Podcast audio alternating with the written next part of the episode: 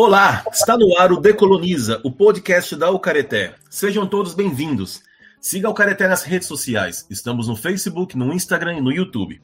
Eu sou o Henry e no episódio de hoje estão comigo o Luciano, o Emanuel, além do Alex na parte técnica. E aí, gente, tudo bem com vocês? Alex? Opa, tudo bom. E com você, Henry? Tudo certo também. Luciano, tudo bem? Tudo bem, Henry, Alex, Emanuel. Prazer estar de volta aqui, tá? E aí, Emanuel, como estão as coisas? Tudo certinho. Com prazer aí estar com vocês aqui de novo. Comecei esse ano, né?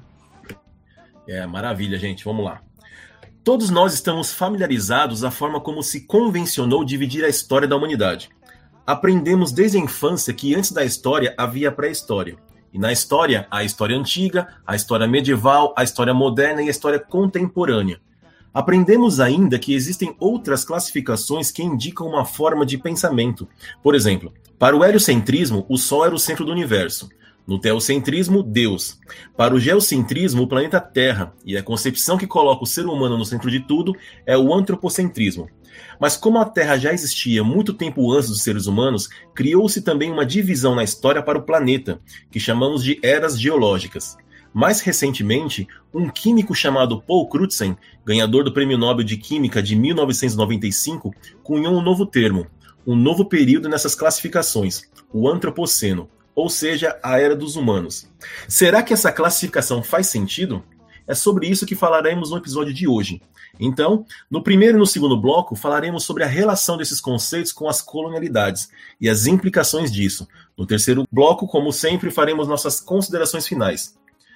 Para começar, é imprescindível que fique bem claro que essas classificações da introdução foram feitas por uma parcela da espécie humana, não é? Uma padronização estabelecida pela chamada ciência ocidental e imposta a todos.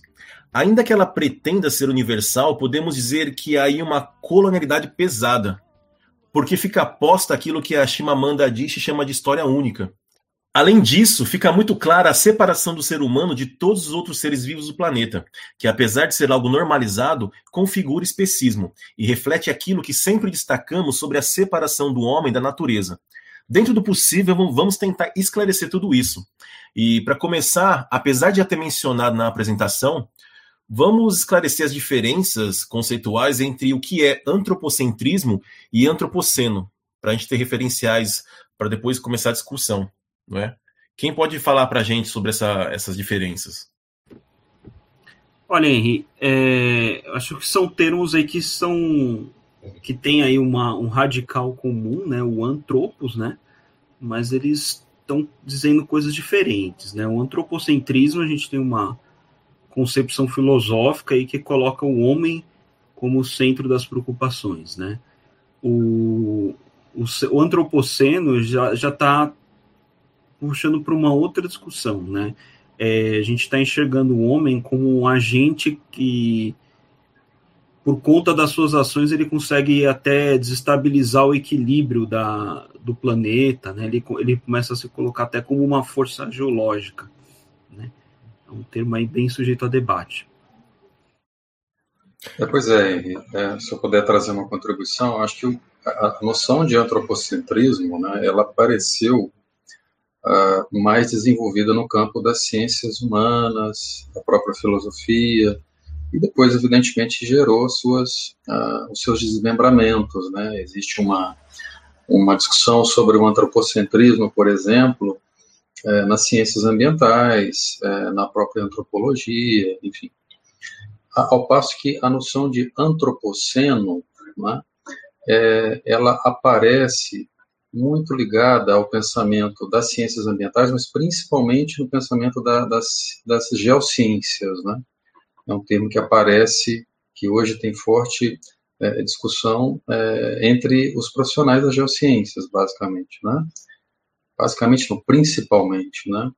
E, é, mais recentemente, tem sido muito é, utilizado né, o termo antropoceno é, entre os chamados críticos, né? Isso, no, é, como você bem pontuou no começo, né? Isso no, no conjunto de, de, de, profissionais, de estudiosos das questões ambientais contemporâneas, né? No marco da ciência ocidental, né?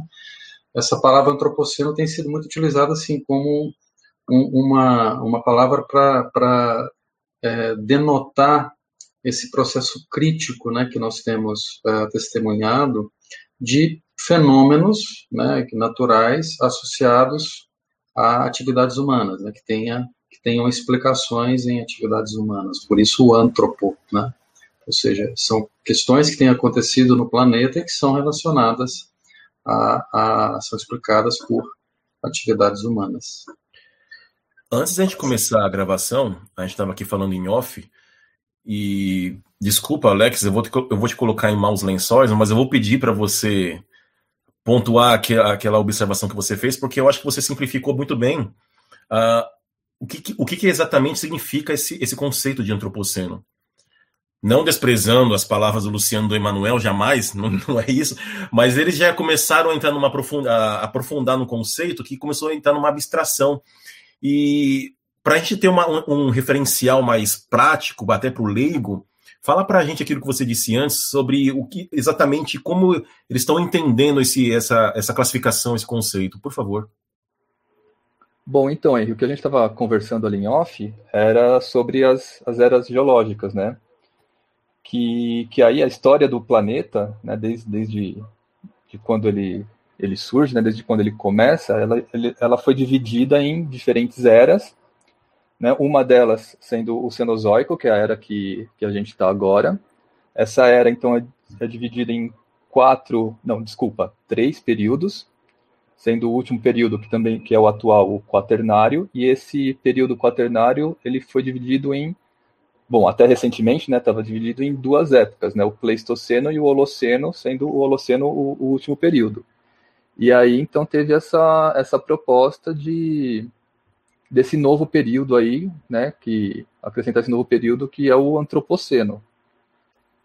E, Enfim, mas é essa isso. questão do, do, de dar um novo nome para esse período não é geral, né, não é consenso. Existe um debate até entre os próprios geólogos, eu não sei exatamente em quais áreas estão sendo utilizadas esse, esse, utilizado esse conceito, mas me parece que não é um consenso que, que, é, que é geral. O conceito, a ideia do conceito não parece que foi aprovada por todos, digamos assim, não é? é isso é muito importante a gente dizer, sabe? É, porque o que nós temos observado, e ontem mesmo eu participava de um, estou participando de um curso, né, sobre direito, direito, direito da natureza, né, direito ambiental, e um curso de verão, né, e essa palavra antropoceno ela tem sido muito presente, ela, ela tem sido, digamos, colocada como uma premissa né, em muitas abordagens. Mas é, é, preciso que nós tenhamos cuidado com isso, né, porque na comunidade de geocientistas, pelo menos até onde eu, eu pude acompanhar, né, eu queria saber um pouco mais sobre isso, mas é, é um tema complexo, né, mas até onde eu pude acompanhar, eu ouvia que não havia um consenso na comunidade geológica a respeito de uma nova era.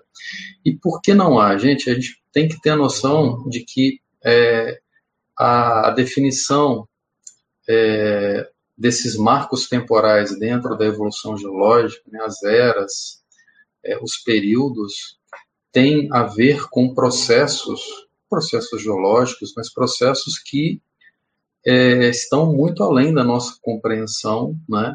E que estão, é, em certo sentido, muito além do humano. Né? São processos que são determinados por forças é, físicas, por fatores geológicos que estão além da nossa, é, digamos, do nosso alcance, do alcance humano. Por isso que há essa discussão na, na, na geologia tão forte, né?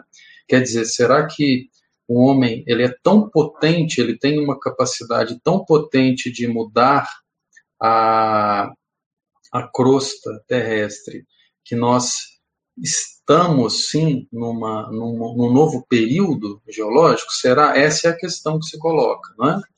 Então, é, eu gosto de tratar isso como uma questão. Né? A gente precisa refletir sobre isso criticamente, trazer elementos de várias ciências, né? mas não negligenciar, se não esquecer que é uma questão que é colocada, não é uma verdade ainda assim sobre a qual não há discussão, não é. Né? É, a gente precisa ter isso em mente. Sim, Mas só para a gente, então, finalizar essa primeira parte do, do, da diferença dos conceitos, então, o antropocentrismo está voltado para uma mentalidade uh, que nós podemos dizer que estava que eles criaram esse conceito para opor a uma mentalidade que era anterior a ela. E qual era? Uh, se a gente pegar a história que foi dividida pelos ocidentais como antiga, medieval, é, moderna e contemporânea, a Idade Média, ela, eles diziam que estava ali permeando a tal da, da, do teocentrismo, né, que tinha Deus no centro da existência humana. E aí, após esse fim da Idade Média, quando começou o que chamaram de Idade Moderna, e com isso os burgueses da época estavam querendo criar um, um, um, um, cisma, né, um corte com, com, com a teocracia, com a, com a mentalidade religiosa que vigorava, e eles criaram ali um link direto com a história antiga, e não à toa a gente percebe nas artes renascentistas toda aquela influência grega e tal, romana antiga, né? E aí, inclusive, um dos símbolos do antropocentrismo é o homem vitruviano, né? Que, o, que é aquele símbolo um homem com os braços abertos, que ele tem. Parece que ele tem quatro pernas e quatro braços, mas não é, para demonstrar um movimento, né? Mas ali simboliza o quê? O homem como centro de tudo. E aí, ao passo que antropoceno, nós estamos falando como uma divisão, um, uma subdivisão, por assim dizer, como o Alex tinha apontado, né? Para mostrar a interferência que o ser humano está causando nas transformações do planeta. É, nós podemos dizer assim? Preciso. É, eu acho que é isso mesmo. Né? É, eu acho que é, é, assim o surgimento da ideia de, de, antropocentrismo, né, ele vem mais, ele tem um caráter mais humanístico, né? A gente compreende do, do ponto de vista da ciência dessa dessa maneira, né?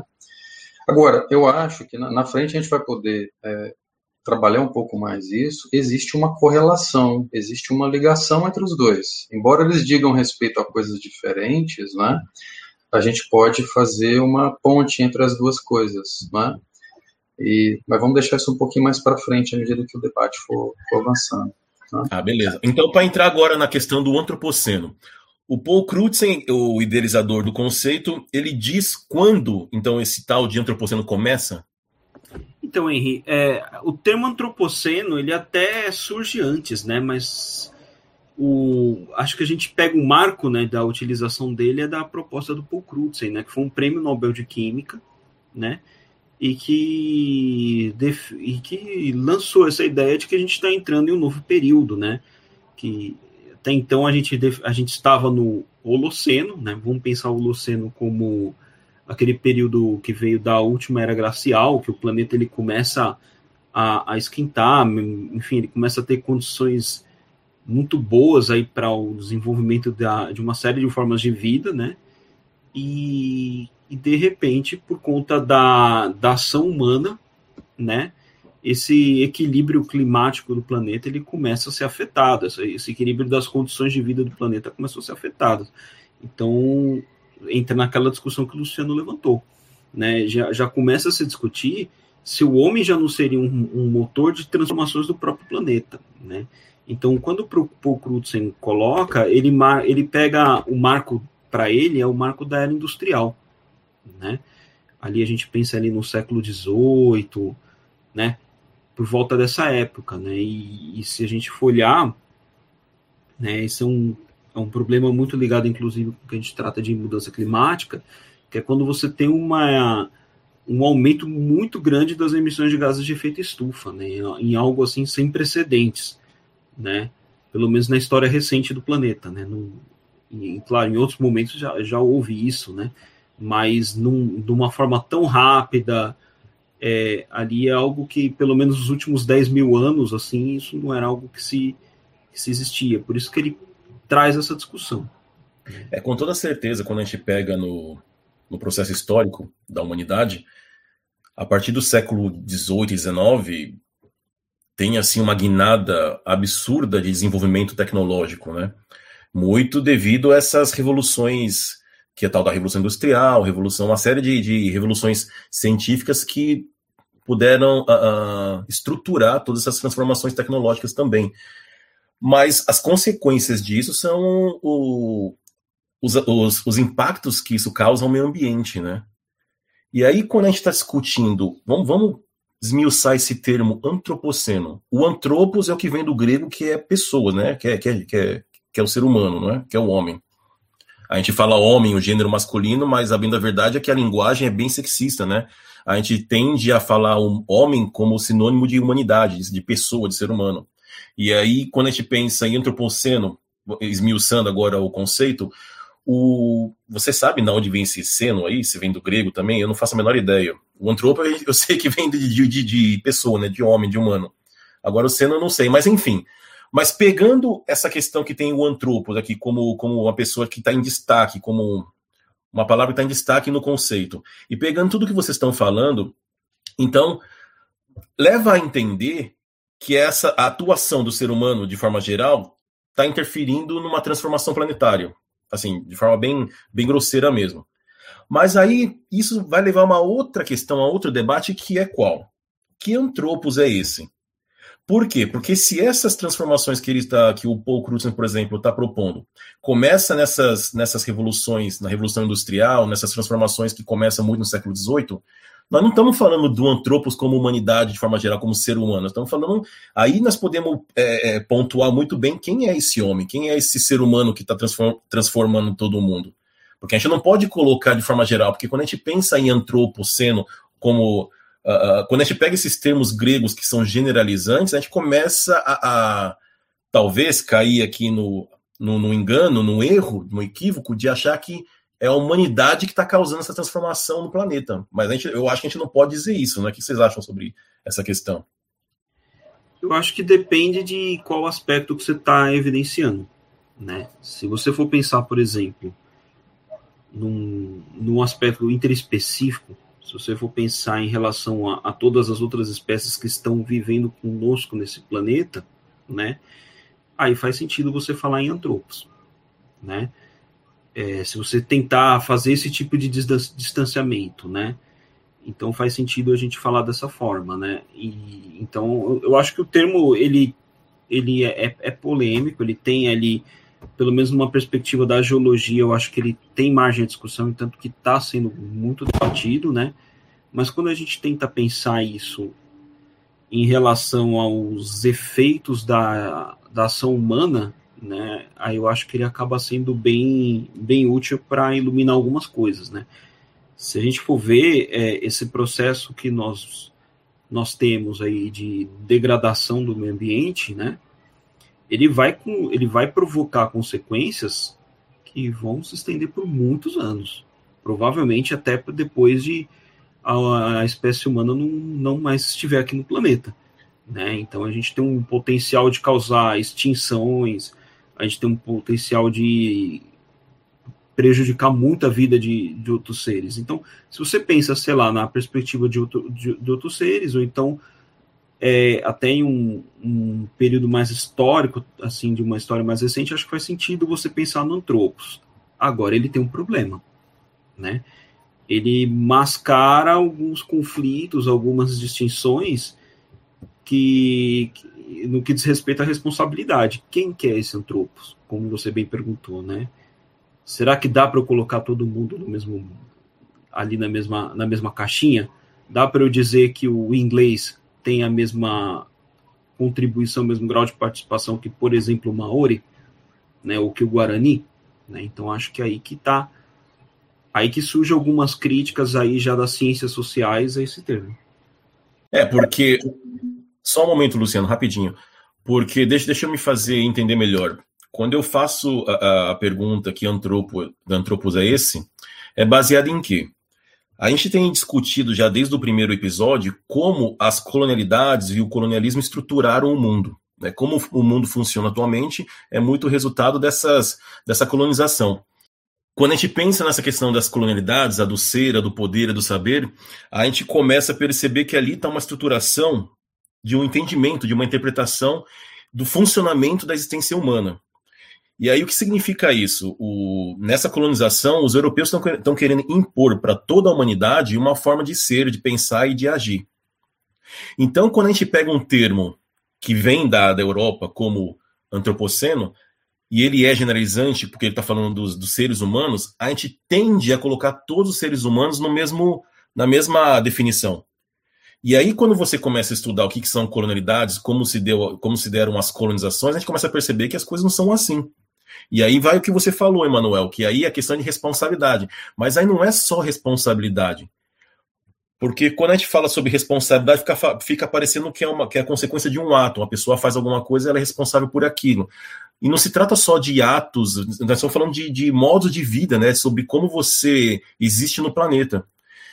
Por isso que eu, que eu fiz aquele, a questão sobre que antropos é esse. Porque, como você mesmo colocou, você não pode comparar um inglês a um maori ou a um guarani. E essa comparação é o que faz toda a diferença no mundo. Por quê? Porque, no, no final das contas, esse impacto todo que está tendo no, no meio ambiente, todas essas catástrofes ambientais que são frutos da nossa forma de viver, são frutos de uma forma específica de viver, não é da humanidade essa forma que começa com a modernidade, que é capitalista, que é extrativista, que é extrativista, mas não, não no sentido do igual do Chico Mendes, por exemplo, de, de, de você explorar até esgotar o, o, a, o que tem na, no meio ambiente. Então, tudo isso está causando essas transformações. Né? Então, se a gente pensa em antropoceno nesse sentido, a gente não pode colocar os, os humanos de, de forma geral, nós temos que colocar, associar o antropoceno, melhor dizendo, a uma mentalidade que é muito específica daquela, daquele, daquele pensamento que é colonizador. Eu acho que você tem, é, você tem razão, né? Mas aí tem um problema. É, aparece uma questão que tem a ver assim com talvez com o lado metodológico, né? Como cada ciência é, dentro do paradigma ocidental vê o mundo, né? Eu vejo que a ideia de antropocentrismo ela apareceu com uma espécie de, para usar uma expressão que um, um, geólogo, um geógrafo que eu gosto, Jean-Marc Bess, usa, né? É a coisa de ver, ver o mundo do alto. Né? Então, quando a gente vê do alto, é, quando a ciência procura enxergar um fenômeno de longe, ela não estabelece esse tipo de diferenciação que uma epistemologia do chão, né, um conhecimento da experiência de chão, permite. Então, é, acaba colocando coisas muito diferentes no mesmo bolo. Então, o, antropoceno ele acaba sendo um resultado disso. Na verdade, é, formas de vida muito diferentes acabam sendo encaixadas nisso, ou, digamos, é, é, absorvidas né, pela, por, essa, por essa noção. Mas a sua visão crítica, ela, ela vem muito, ela vem, ela é muito, muito pertinente, julgo eu, né, porque que ser humano é este que é tão potente que pode, por sua ação no planeta, é, justificar, né, do ponto de vista da geologia, é, que nós assumamos que estamos numa, numa nova, num novo período, que é o antropoceno. Né? De que ser humano nós estamos falando? Mas o problema é que eu acho que, do, do ponto de vista da metodologia das ciências, os estudiosos estão vendo o mundo do alto. Então, é, é uma coisa meio grosso modo, né, meio grosseira nesse sentido. Né? E, é, mas é, é, é, interessante, eu só queria fazer uma, aproveitar uma questão que você deixou, né? É, o sufixo senos, né, que aparece em antropoceno, ele tem um componente temporal, né? Ele tem a ver com o novo, né? Ele é usado na geologia para designar os períodos mais recentes da evolução do planeta, né? Então, é, é só para complementar aquela informação. E uma coisa que, que é curiosa é que nós usamos muito mais para discutir essa coisa das coisas que se vão dizendo na ciência e vão se assumindo como verdades e vão se reproduzindo, né? Todo mundo fala do Paul Crutzen, mas não foi o Paul Crutzen que criou essa expressão, né? Na verdade, na verdade foi um biólogo, alguns anos, algumas décadas antes, né? Acho que Eugene Stormer, estou tentando pronunciar aqui, o Stormer, não sei a pronúncia corretamente, ele cunhou essa expressão e quem popularizou, sim, foi o Paul Crutzen. Eu mesmo já cometi esse erro, né, de dizer que foi o Crutzen que, que desenvolveu. Mas eu vejo por aí, sim, isso sendo assim repetido, repetido, e começa a ser aquela, aquela coisa que o Boaventura fala, né? Você vai repetindo as coisas, elas vão assumindo é, a aparência de verdades. Né? Então a gente tem que ter muito cuidado com essas coisas, né? Bom, então fica aqui a correção do Luciano, que a pessoa que cunhou o termo não foi o, o Paul Crutzen, foi o Eugene Storma, que no, começo dos anos 80 já tinha elaborado esse conceito. E claro que, como o, Paul Crutzen ganhou o, o, Oscar, né? O prêmio Nobel da, de Química, ele acaba ganhando os louros e ficando famoso com o termo. Mas enfim, com isso terminamos o primeiro bloco, voltamos já já para o segundo. Decoloniza, o podcast da Ucareté. Um bate-papo com uma boa pitada decolonial sobre os povos tradicionais, culturas, racismos e muito mais. Estamos de volta e o Emanuel quer fazer uma observação? É, na verdade, até aí nessa linha da crítica ao termo antropoceno, né? Quando a gente pega de uma perspectiva de ciência, de uma das ciências sociais, e eu acho que é importante marcar que vem daí, né? Você tem uma série de termos aí que estão que estão sendo colocados como uma alternativa ao, ao, ao, uso dessa expressão, ou pelo menos que tenha a pretensão de marcar algum, algum ponto cego, né? Do, do antropoceno, né? E alguns fazem muito sentido. Por exemplo, se a gente pensar na proposta do, do James Moore e de Andreas Malman, que são dois historiadores, né? Eles propõem a utilização do termo capitaloceno, né? E por quê? Se a gente parar para pensar, qual que é o tempo de existência da espécie da espécie humana na Terra? Né? Quantos quantas centenas de milhares de anos o, o Homo sapiens não, pisa aqui nesse planeta, né? E qual que é o tempo que essas transformações ocorreram, né? Se a gente pensar que a gente está aqui há 200, 300 mil anos e que a gente está colocando como marco o, o século XVIII, num aspecto temporal é até um pouco injusto a gente falar que é o antropoceno, né? é o Antropos. Emanuel, desculpa te cortar, só fazendo um parênteses, depois você continua. Mas eu acho que é porque nós somos condicionados a pensar a história da humanidade como uma evolução. Então, esse argumento pode não ser aceito pelas pessoas, justamente porque a nossa premissa, que é a própria ciência evolutiva, né, que é a nossa visão cartesiana do tempo e tal, ela nos leva a crer o quê? Que o hoje é o ápice da evolução humana. Então significa que se agora teve todo esse desenvolvimento, como por exemplo eu tinha citado no, no primeiro bloco, sobre como a partir do século XVIII teve um bom desenvolvimento tecnológico, isso é tudo fruto desses séculos todos de, de, de aprimoramento até chegar neste ponto que o ser humano estava apto, digamos assim, a ter esse, esse monte de desenvolvimento. E aí a questão, eu acho que a, a, esse termo faz, faria mais sentido para esse debate, para no lugar do, do antropoceno, mas eu não, eu, eu não sei se ele ainda é problemático, porque isso indicaria o quê? Se a gente coloca capital, é, capitalo, né, de, que vem de capital, que, o termo, né? Então, isso ainda não colocaria de verdade, não representaria de verdade o que está acontecendo, por quê? Porque tem um monte de gente no mundo inteiro que foi obrigado a submeter esse sistema porque não tinha uma alternativa, porque o capital é uma, das, é uma das ferramentas da colonização também. Então vamos pensar em tantos povos que estão submetidos a esse sistema porque eles não têm alternativa, e quando a gente coloca capital, dá a entender que todo mundo está envolvido com capital também é responsável por isso, né? Então como é que ficaria? Veja, eu sei, eu não estou aqui querendo colocar você na parede, nem querer colocar em xeque todos os termos. Onde eu quero chegar? Que fica parecendo que todos os conceitos sempre saem de alguma cabeça que é, que é branca, que consequentemente tem toda essa premissa colonizadora como argumento, entende? É que é, acho que é justamente isso que o, o, esses dois historiadores estão querendo marcar, na verdade, né? Então, eu não vejo. É, eu não, talvez eu não tenha sido claro ali no começo da minha exposição, mas eu não vejo tanto uma colisão do que eles estão querendo propor com o que você colocou, né?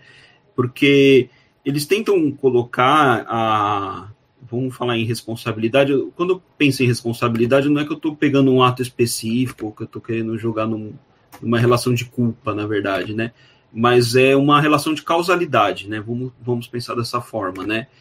É, ele tenta relacionar isso não tanto com a humanidade, porque ele, ele, basicamente o que eles falam, quando eu falo antropoceno, eu estou mascarando todas essas divisões que existem entre a humanidade, todas essas divisões de modos de vida, e eu estou levando inclusive a ideia de que isso é uma decorrência natural da minha condição de humano. E vai falar, isso não é parte disso, isso decorre de um fenômeno específico dos seres humanos que foi imposto a todo, a, a, a todo o globo e foi imposto com muita violência. Eles marcam muito esse caráter de violência, né? Então, eles falam, o que a gente está vivendo aqui é uma decorrência do capitalismo, né? Tanto que na hora que eles vão fazer aquele marco, eles têm um marco diferente do Paul Crutzen. Eles botam isso já naquele marco da, da expansão da Europa sobre o resto do planeta, do processo de colonização.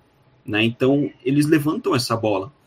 E tem alguns outros autores né, que aí pegam um pouco essa mesma linha de, do, do Capitaloceno, só que eles tentam marcar um outro aspecto.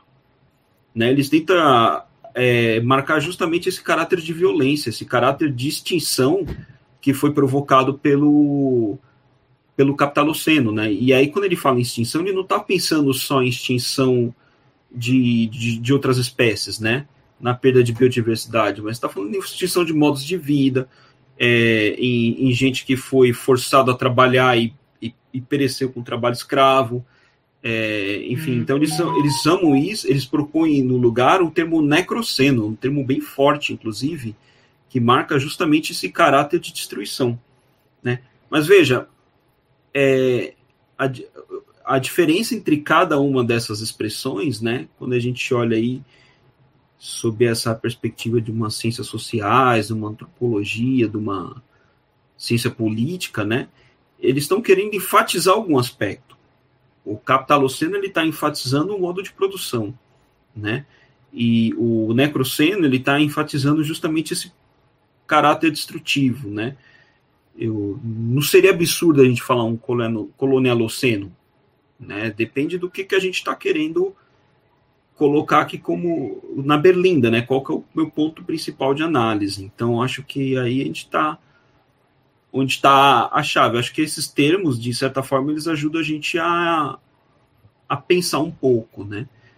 Porque, de fato, você tem razão, né? É, o capitalismo, ele foi imposto, né? Esse modo de vida, na verdade, ele foi imposto à força, né?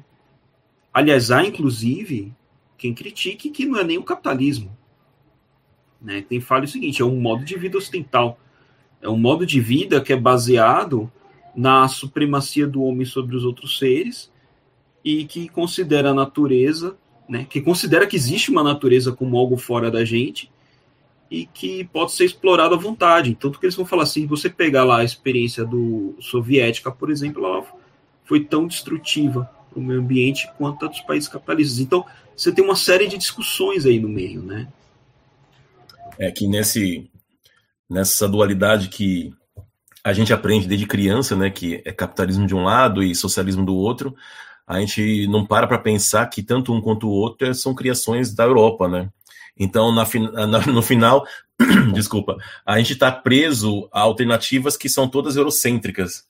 E aí, no, no, o que nós estamos tentando aqui é mostrar o que olha, as alternativas não são só essas eurocêntricas, existem outras que a gente pode considerar e trazer para o nosso modo de vida para tentar causar menos impacto, né, por assim dizer. E aí, mas eu faço uma pergunta para vocês. Eu sei, vai soar bem, bem é, maldoso da minha parte, mas por que criar esses termos para essa época? Da onde surge essa necessidade de criar esse antropoceno? Olha, Henry, eu é, eu acho que discutir antropoceno, por mais polêmica que a noção seja, e é, não tenham dúvida disso, né, ela gera muita discussão na comunidade de geólogos, né, existem muitos geólogos muito avessos a isso, né, é, mas ela, a, a, pergunta que você coloca é para quê, né? Será que ela nos traria algum resultado positivo? Ela nos conduziria a uma reflexão crítica transformadora? Ela nos conduziria a uma transformação da experiência de modo de vida? A questão que se coloca para mim no campo da ecologia, porque a ecologia tem uma forte participação na difusão dessa ideia de antropocentrismo, a gente não pode esquecer disso, né? É o pensamento de ecologia, de ecologia sobretudo política, né, que, que difunde esse pensamento, né? Aí eu pergunto, nós teríamos alguma vantagem nisso? Eu acho que o que eu vejo como possibilidade interessante, e ela, precisa ser salvaguardada, precisa ser dita e valorizada, é a possibilidade crítica, né? Olha, nós estamos vivendo um tempo tão complicado em que o ser humano está agindo de maneira, o ser humano, eu estou me referindo aqui, é, entendam bem, grosso modo, a esse estilo de vida dominante que está por aí, né? esse estilo de vida tem produzido tantos efeitos negativos no planeta que tem gente na comunidade científica que está dizendo que nós estamos vivendo um período novo na geologia, inclusive, que é o tal antropoceno. Então, ter essa, essa noção mais como uma espécie assim, olha, gente, pode ser que isso está acontecendo. A gente não sabe ainda, né? Mas pode ser que esteja acontecendo, né? Me então, parece ser essa. Seria uma forma, então, de chamar atenção para essa problemática que é real? Eu julgo que sim. Eu julgo que sim. Então, é, é, é, esse lado crítico da ideia, a gente pode se servir dele, né? né? É, como, assim, como se estivesse acontecendo de fato, olha, né? vamos ter prudência, uma ética de cuidado e de respeito em relação a isso, porque de fato estão, estão acontecendo coisas que nos indicam né, que a gente tá, está exercendo sobre o planeta uma capacidade de influência que a gente não exerceu em outros tempos, né? Essa me parece ser a questão crítica que se coloca, né? Por outro lado, agora vou te devolver uma outra pergunta, né? devolver a todos vocês, que também é uma pergunta complicada, e lembrando que eu disse que eu faria isso. Não será, por outro lado, a ideia de antropoceno uma, uma decorrência do antropocentrismo na ciência? não é? Porque eu pergunto isso. Veja, é também o antropoceno uma forma de dizer que o homem está no centro. Então nós estamos sempre. Você falou da questão da, da, da, compreensão linear da história. Por outro lado, nós lidamos o tempo todo na ciência com essa ideia de que tem coisas no centro, não é? E que fatalmente, na maioria das vezes, quem está no centro é o tal ser humano ou é o homem, né, como você colocou, né? Que homem é esse, né? Então, será a questão que se coloca é: será que somos, somos tão potentes assim, mesmo dentro, dentro dessa visão homogênica, né, homogênea, né, de, de ser humano? Nós somos tão potentes assim que, que temos esse poder de, de, é, é de caracterizarmos um novo período na geologia, na evolução da Terra? Será que a gente não será isso uma falta de, de humildade perante a grandeza de processos, não só geológicos, a gente esquece também da condição da Terra no sistema, assim, na relação com outros planetas. Nós somos sujeitos a processos que são muito mais complexos do que a gente imagina, né? Então, é, é, é, são muitas variáveis que devem ser consideradas. E às vezes eu fico assim, poxa, será que somos tão poderosos assim? Será que não, não, não, haveria uma necessidade de reconhecer a nossa condição de humildade também perante isso tudo? Não seria uma outra forma de lidar com isso? É, o Luciano instiga a gente a entrar num debate que é quase filosófico existencialista de boteco, né? Porque porque a pergunta dele foi bem foi bem forte mesmo, né? E a gente fica tentado a responder o quê? Que não é necessariamente como eu penso, é só para colocar como existe esse argumento. Ah, o ser humano pensa assim porque ele tem como referencial o que ele está vivenciando, né? E aí entra essa questão que o Luciano fala sobre essa humildade, que seria a humildade para reconhecer e entender que ele não, ele não pode ser o referencial porque o mundo não está a serviço dele aqui, né? Ele faz parte do mundo, o mundo não é dele. Então seria aí, por isso que eu, eu disse é, debate filosófico de boteco, porque nós estamos falando sobre essa questão existencial do ser, o, o qual o propósito do ser humano estar aqui na, no planeta, né? E aí e isso entra muito nessa questão, e aí eu me sinto muito seguro para falar, porque sempre quando eu dou aula sobre a, as decolonialidades, eu falo sobre como é um processo psicanalítico.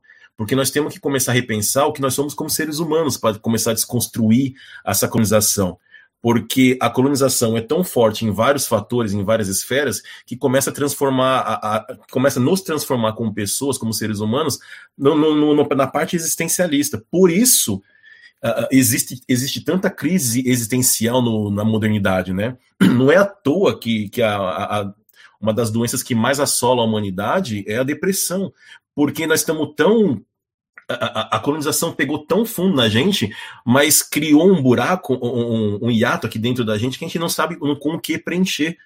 Né? E aí você pode pegar mais, uh, os mais variados elementos ou o que for para preencher isso. Uh, uh, e me parece, para não me prolongar muito nessa aqui no, na filosofia de boteco, que a questão é essa, que a gente precisa se entender, se rever como ser humano, que aí a partir daí começar a rever o grupo, a sociedade, porque nós estamos presos em individualidades ainda e a gente não consegue, como a gente não consegue sair da individualidade, a gente não consegue pensar em grupo e, consequentemente, a gente não consegue sair do, dos antropos da vida, sabe? A gente está sempre preso nos, em algum antropo.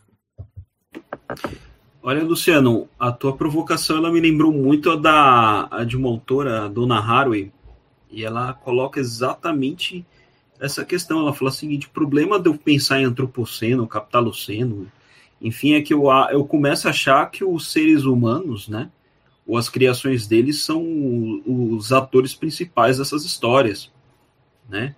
E eu começo a, a desconsiderar, por exemplo, que existe outras entidades, outros seres que estão lidando com a gente, outras forças até geológicas que estão que estão atuando junto. Né? Então ela faz um, uma provocação assim bem interessante, né? Ela pega um radical grego chamado Quitônios, que é se refere ao subterrâneo, aqueles poderes dos submundos, né? E, e propõe o termo quituloceno, né? Até quando eu vi a primeira vez, até imaginei que era do alguma referência ao, ao Lovecraft, que não, não no caso não é, né? Ao Cthulhu, aquela criatura é, ancestral que iria um dia destruir o mundo, né?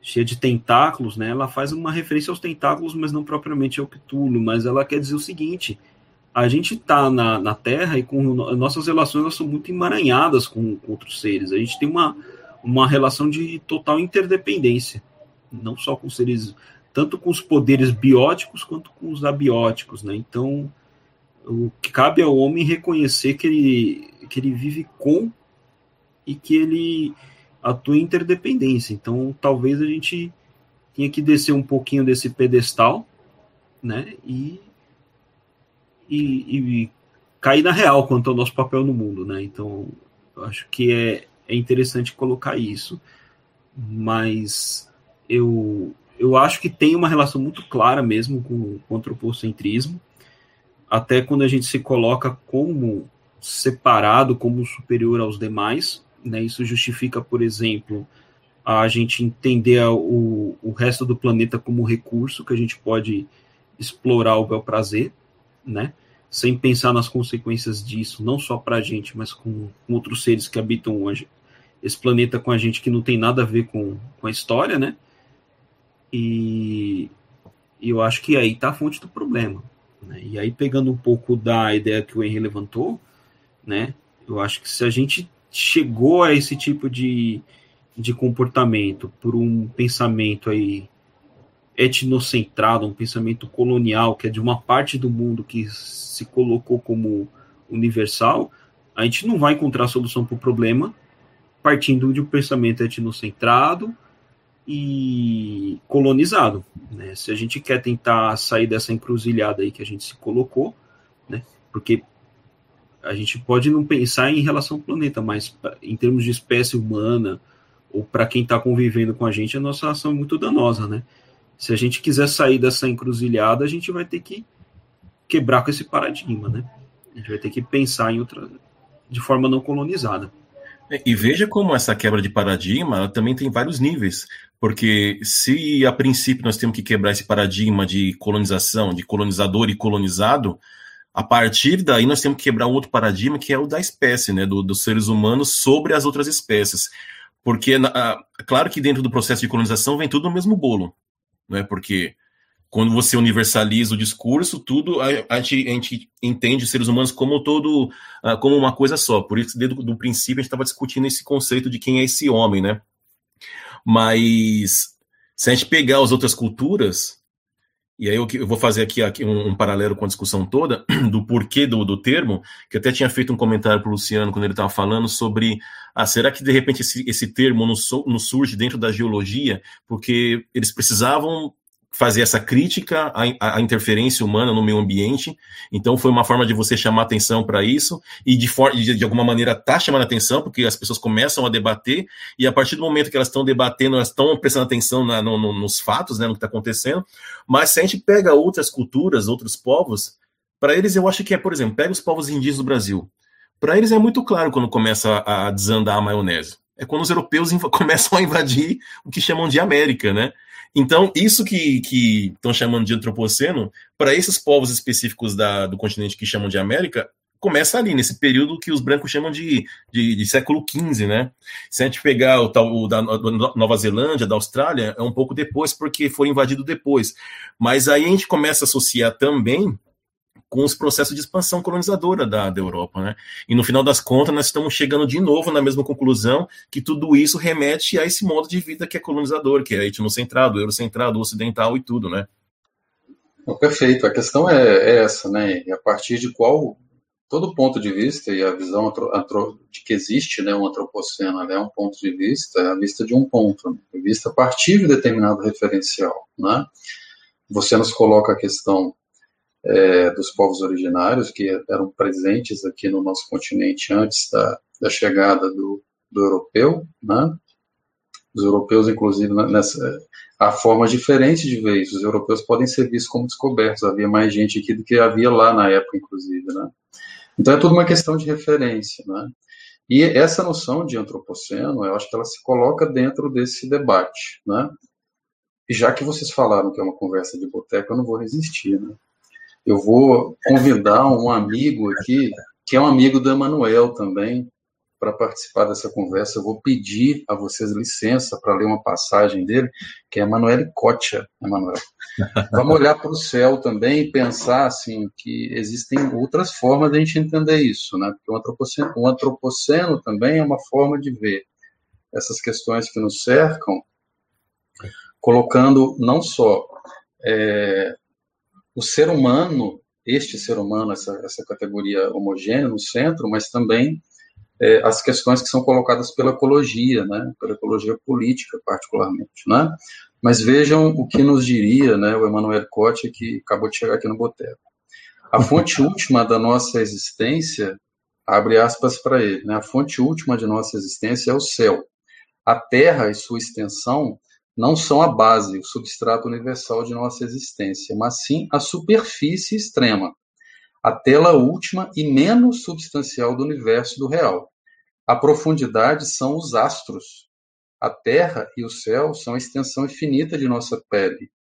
Essa destruição da ideia tradicional do chão permite também superar o horizonte ordinário da ecologia. Desde sua origem, a ecologia considera sempre e exclusivamente o ambiente em termos de hábitat, de chão, que alberga e acolhe, ela faz do mundo a universalização da ideia de habitabilidade. E é por causa da concepção do mundo como chão, espaço de acolhimento, de habitabilidade, que ela pode considerar a coabitação de seres vivos como conjunto ordenado e normatizado. Reconhecer ou tomar consciência de que a Terra é um espaço astral nunca poderá ser, nunca poderá ser habitado de maneira definitiva. A gente atravessa, penetra um espaço, se mistura ao mundo, mas nunca se poderá estabelecer aí. Toda habitação tende a se tornar inabitável, a ser céu e não casa. Fazer da Terra um corpo celeste, e essa foi a questão que nós levantamos um pouco antes, é tornar novamente contingente o fato de que ela representa o nosso hábitat. Ela não é habitável por definição, assim como a maioria dos astros. O cosmos não é habitável em si, não é um oikos, é um Uranus. A ecologia é uma recusa da uranologia. Olha, ele traz aqui, fecha aspas para ele, né?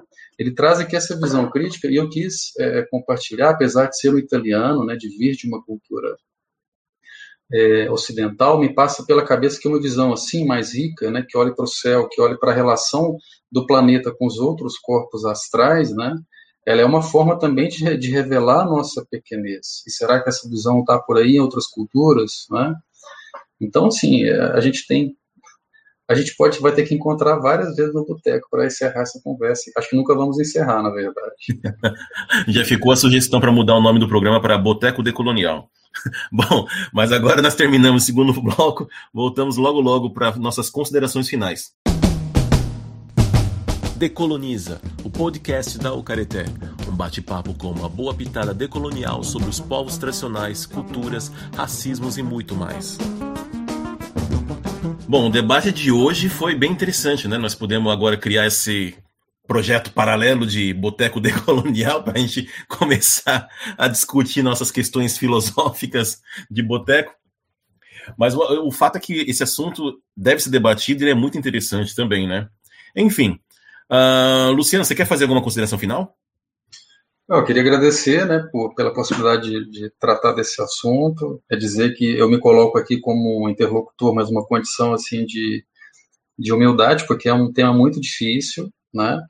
E, e eu convidaria assim a todos aqueles que estão conosco, né, que possam nos ouvir, que não é, não é, não se trata de uma questão de rejeitar ou acolher a ideia de antropoceno, né? Trata-se de olhá-la, né, com crítica, né, com um olhar de profundidade, complexo, né? Não aceitá-la como uma verdade assim que se, possa impor, né? E refletir sobre, sobre essas questões, né? Não é uma verdade acabada, sem dúvida alguma. É preciso refletir criticamente, ver em que medida ela pode ser contributiva para a discussão das questões é, ambientais contemporâneas. Né? No mais, deixar um abraço para todos. Emanuel? Olha, é sempre uma alegria, né? A gente está nessa conversa. Eu queria agradecer a, a vocês aqui, os colegas do Careté, que tiveram aqui me ajudando a refletir bastante sobre isso. Agradecer aí a, as colegas que estão ouvindo também, né?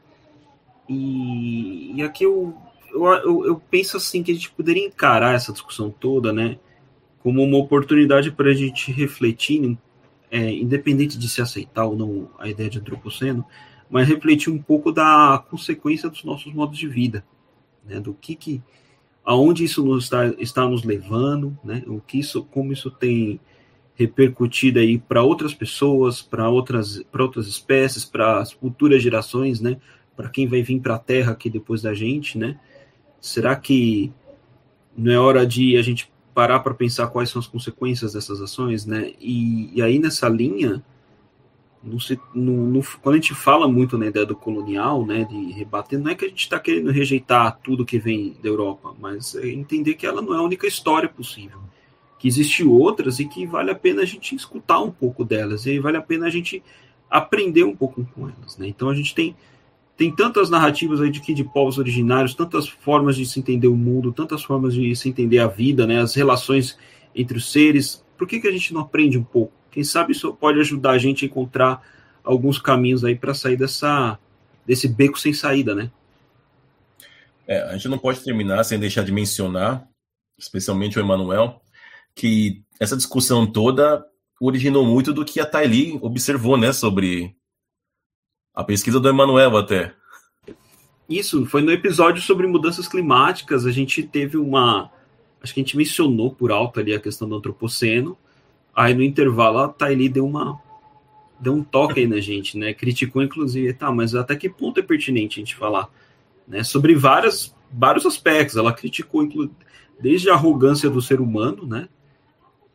Até, e isso foi levando a várias a, a, várias das críticas que foram feitas aqui, né? Então, é, é uma pena ela não ter participado hoje, mas nos próximos com certeza ela vem contribuir. Bom, há muito mais para falar, mas por hoje é só. Se você tem alguma sugestão, alguma dúvida, quer entrar em contato conosco, Alex, por favor, qual é o e-mail?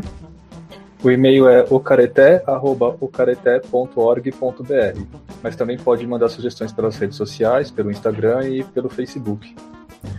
Muito bem. Muito obrigado, Emanuel, Luciano e Alex. Obrigado aos ouvintes pela companhia. Procure Alcareté no Facebook, no Instagram e no YouTube. Até o próximo episódio. Beijos e abraços alcaretenses. Tchau. Da terra do bacalhau.